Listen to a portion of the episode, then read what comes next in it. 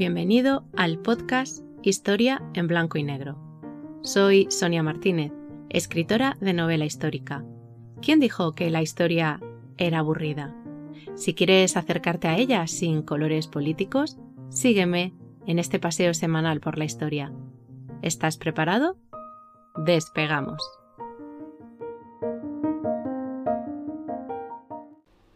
Capítulo 32. Juan Carlos no fue el primero. Juan Carlos no fue el primero en abdicar, ni en muchísimas otras cosas, claro, y presumiblemente tampoco será el último. Fue el 2 de junio de 2014 cuando comunica al presidente del gobierno su voluntad de abdicar, y el 18 cuando se produce la ceremonia de abdicación. Pero como decía, Juan Carlos no fue el primero. De los diez Borbones que han reinado en España, seis abdicaron. ¿Quieres conocerlos? Vamos a por un poquito de historia contada a sorbitos de café. La dinastía Borbón comienza con Felipe V. Él es el primer Borbón que reinó en España y el primero que abdicó. También tiene otra marca, ¿eh? pues después de abdicar y morir el heredero, regresó. ¿Por qué? Porque sí. Pero, a ver, ¿esto puede ser? No. Pero este es otro tema del que podremos hablar en otro artículo. No quiero que se pierda a nadie por el camino, así que vamos a explicar este tema de las abdicaciones bien y brevemente, porque tampoco me interesa que se aburra nadie. El reinado de este Felipe fue el más largo de todos. 45 años estuvo este Borbón en el trono. Y abdicó de forma inesperada en su primer hijo, Luis, que reinó como Luis I. Además, fue el primero de los vástagos de su matrimonio con María Luisa de Saboya, por eso era el, heredero. Esta abdicación eh, se debió según diversos historiadores, a la depresión que sufría el rey. Es decir, el rey estaba deprimido eh, y entonces abdicó en su, en su hijo. Recordemos que se le conocía con el sobrenombre del animoso, por los constantes cambios de, de humor. Sin embargo, hay otra teoría, y es que lo hizo con la esperanza de poder subir al trono de Francia, eh, debido a la inminente muerte que se esperaba de Luis XV. Sin embargo, esto no, sucedió, el, rey no murió y el que sí falleció fue su hijo Luis I. Lo natural es que se calara la corona el siguiente heredero, que era otro hijo del segundo hijo del, del primer matrimonio con, el rey. Y digo, eh, se calara de forma figurada, por supuesto, porque ya sabéis que los reyes en España no son coronados. Eso lo puedes leer en el artículo de, mi blog titulado Proclamación.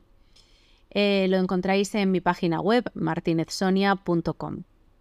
Bien, pues el rey en ese momento había enviudado de, de su primera, de su primera esposa, de María Luisa de Saboya, y entonces se casa con Isabel de, Farnesio, eh, que ella estaba retirada eh, con su marido en la granja después de la abdicación, pero no le quitaba el ojo a la corte madrileña. De modo que cuando muere eh, Luis I, a los ocho meses solamente de proclamarse rey, pues ella está rápida para convencer a su marido, a Felipe V, de que vuelva él al trono y que no se lo dé a su hijo Fernando, que sería el siguiente en, el orden de, sucesión, y era el otro hijo de la primera esposa. El nuevo matrimonio, Isabel y, Felipe, pues tenían hijos y ella pues velaba por los intereses de sus retoños. Eh, Isabel de Farnesio encarna a la perfección ese papel de madrastrona, eh, de, la madrastra mala del cuento. Bueno, lo que nos interesa es que eh, regresó al trono Felipe V por segunda vez, pese a que su confesor, el padre Bermúdez, calificara este acto como un pecado mortal, ya que había renunciado con todas las solemnidades. A Felipe V esto no, pues no le importó, porque lo que le importaba más era eh, tener contenta a su, a su mujer y entonces reinó hasta que se murió. Eso sí, Isabel de Farnesio tuvo que esperar un buen tiempo todavía porque tras la muerte de su marido, el trono pasó a, quien realmente correspondía, que era Fernando VI, el, segundo hijo de la, del primer matrimonio de, su marido. Y ya tras la muerte de este Fernando le llegó el turno a Carlos III, que era hijo de, de, esta, de esta reina, de Isabel de Farnesio. Como ves, Juan Carlos no fue el primero, pero continuemos con el recorrido porque el siguiente Borbón en abdicar fue Carlos IV. Este lo hizo hasta en dos ocasiones incluso también, pero su reinado duró 20 años. Lo de Carlos IV y su hijo Fernando VII es, es de traca, un insulto absoluto a los españoles. Vamos, que se rieron de todos nuestros ancestros de la manera más descarada. Tras el motín de Aranjuez, Carlos IV se ve obligado a abdicar en favor de su hijo Fernando VII.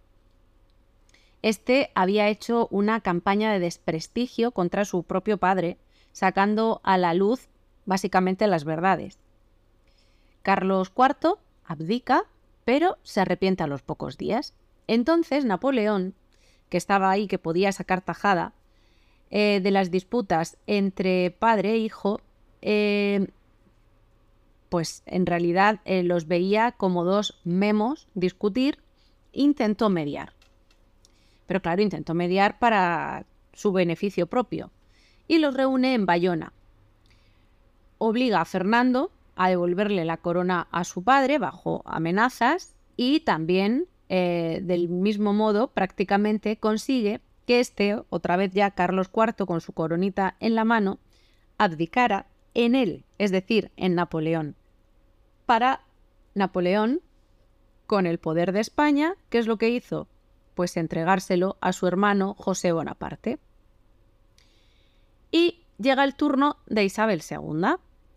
Estás comprobando que Juan Carlos no fue el primero, no ha inventado la pólvora ni ha sido el primero en absolutamente nada, solamente en el nombre.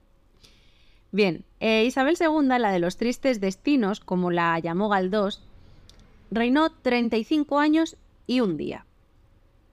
Esta monarca abdicó en su hijo Alfonso XII, pero estando ya en el exilio. Recuerda que la revolución conocida como la Gloriosa se la llevó a Francia en 1868.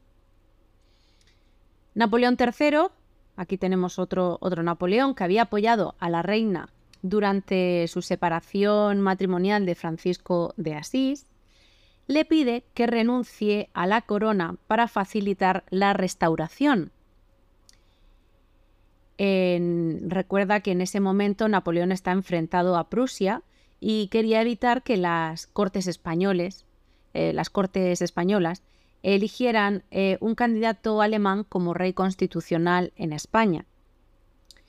De modo que Isabel accedió, no sin regañadientes, por supuesto, Mm, puesto que también había intercedido de alguna manera la emperatriz Eugenia de Montijo, que era una buena amiga de, la reina.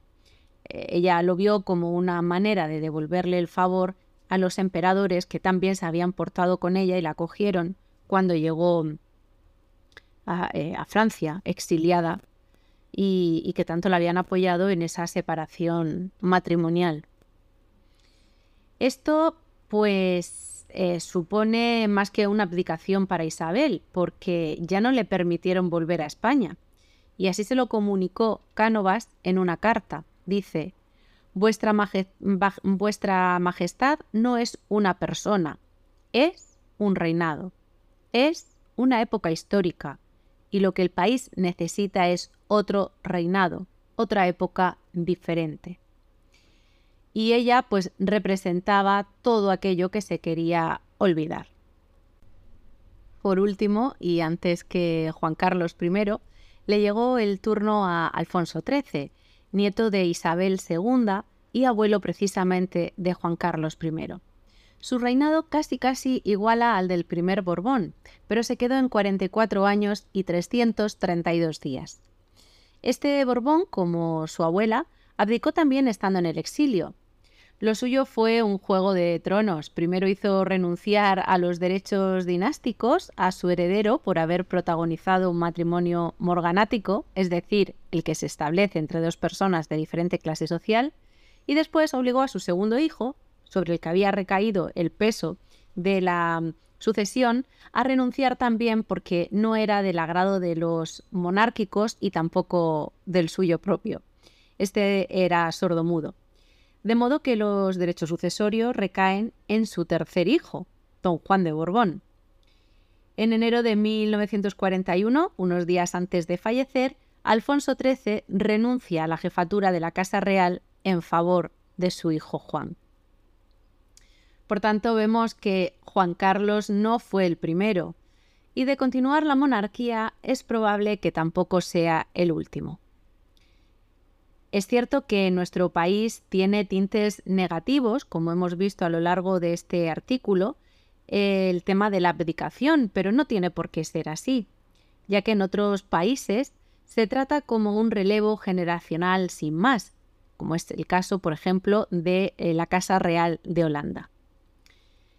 Finalmente podemos decir que el reinado de Juan Carlos I fue el más corto de los reyes que abdicaron después del de eh, Isabel II, que estuvo, eh, que ha estado Juan Carlos en el trono 39 años y 7 meses.